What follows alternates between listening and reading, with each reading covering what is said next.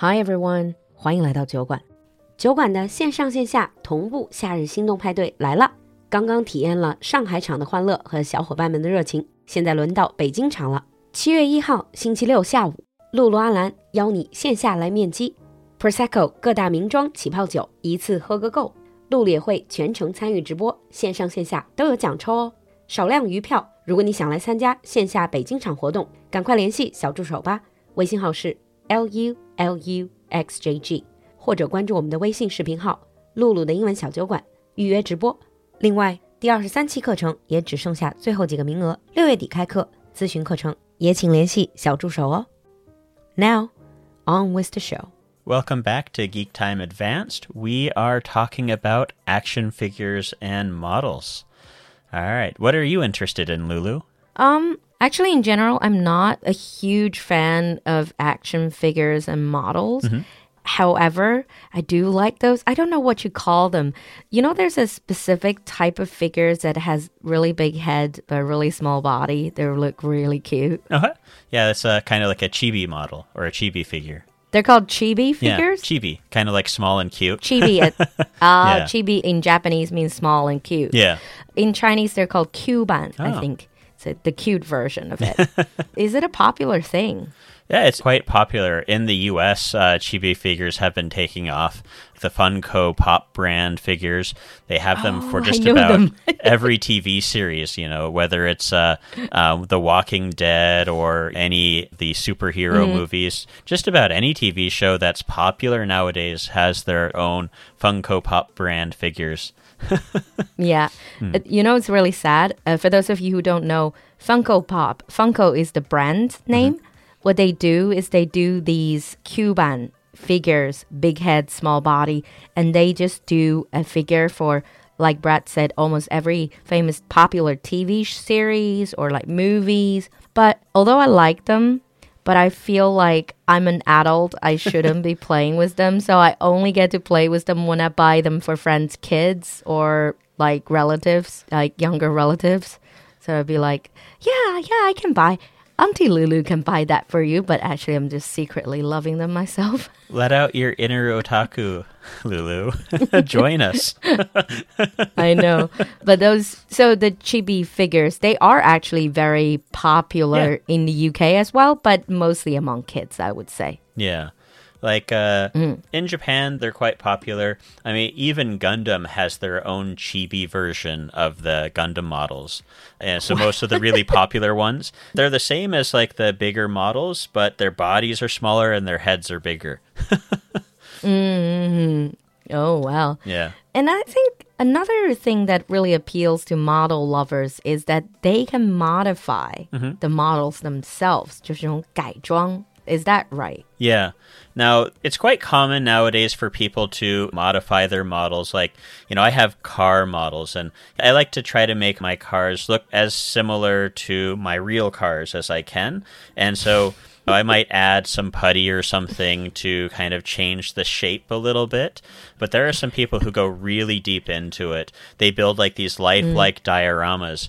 Dioramas is just like your miniature theater set, Yeah. right? Mm-hmm. You build like a whole stage or a build a whole scene, mm-hmm. and then like you can build a living room and you can put these figures or models inside. Yeah. And there are even some parts that are movable, so you can put on your sort of like your your mini stage performance, that sort of thing, right? Yeah.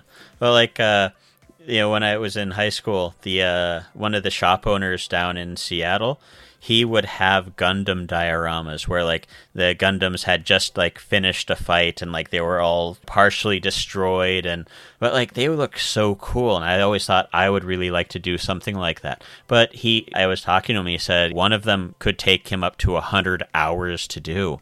I was just like, I couldn't imagine spending that much time to make it look that lifelike. But yeah, some people do stuff like that.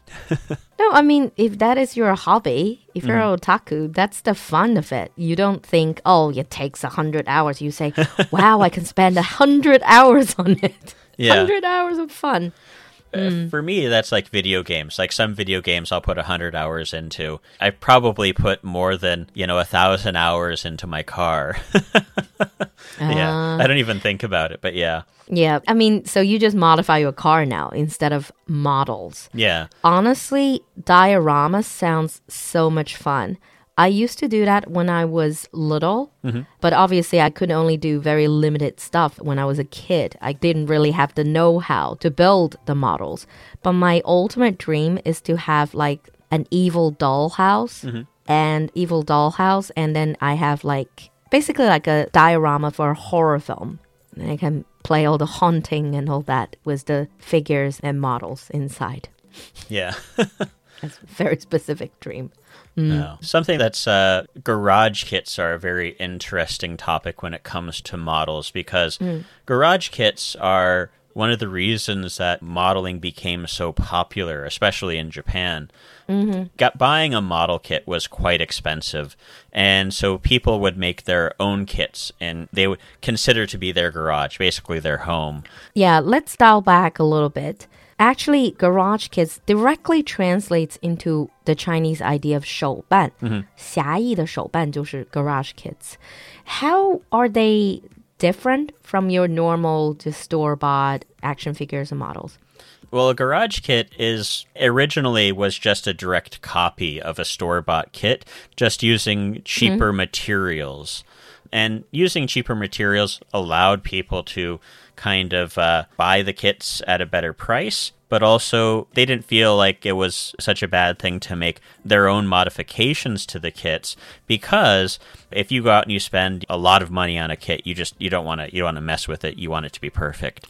But when you don't have to spend so much money on it, you don't feel bad about modifying it to be just the way you want the model to be. You put it in the pose that you want it to be. Uh, you paint it the way you want it to be. And so it, it gave people kind of this uh, ease of mind that uh, they weren't spending all this money. But also, you know, it kind of brought it out to younger people who couldn't afford really expensive model kits. Yeah, so it's very different. When we say 手办, we probably think the very much ornate, the very expensive. I know that my cousins they got some very very expensive 手办, but the original idea of garage kits are things that are more self-made. Yep. It's more modifiable and it's more of a DIY spirit, isn't it? Definitely. Because as like s- someone would get one of the models, they'd make 10, 20, 100 copies of them, and you would basically just sell them at kind of like the conventions or the little meetups where people had, and people would exchange them as well. Like uh, one person would exchange one of their models with another person's model, and so it was almost bartering as well. It was a really big part of the otaku culture back in the day. It's a little bit less so today because models are so cheap to buy from the store and they come with all these extra kits that you can buy to modify it on your own without having to build your own parts as well. Yeah. But perhaps some people still want to do their own mm-hmm. stuff. And now, probably the truly original DIY stuff, the garage kits, they are more expensive than the mass produced, factory produced models. You know, Definitely. it's one of those. It changes. By the way, these DIY videos, mm-hmm. they must be popular on sites like YouTube as well because they're very popular on Chinese social media and stream media. Yeah, like in the US, you'll find some on like YouTube, you'll find uh, people showing you how to do DIY modeling. And there's a few others in Japan as well. And it's kind of interesting. I've watched a few of the videos myself just because I wanted to see, you know, how to do it. But it's just like something I wish I would have been able to do when I was younger. I had no idea that you could modify them so much.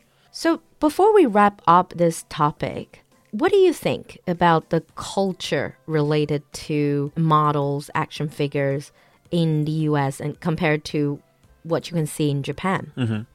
Well, like models have always been popular in the US, but most mm. of the modeling in the US was limited to like uh, cars or airplanes, maybe boats. It was rarely anything like a, a figure. Recently, though, it's kind of changed with the introduction of anime and otaku culture. People go to conventions and they can go out and they can buy models directly. And there's a lot of like shops that have been popping up around the US where you can go and you can buy anime related goods. And so having Gundam models, you know, accessible has has changed the the playing field quite a bit.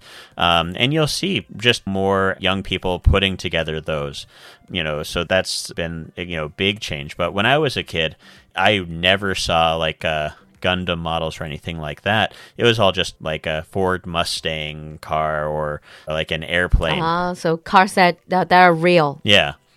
I see.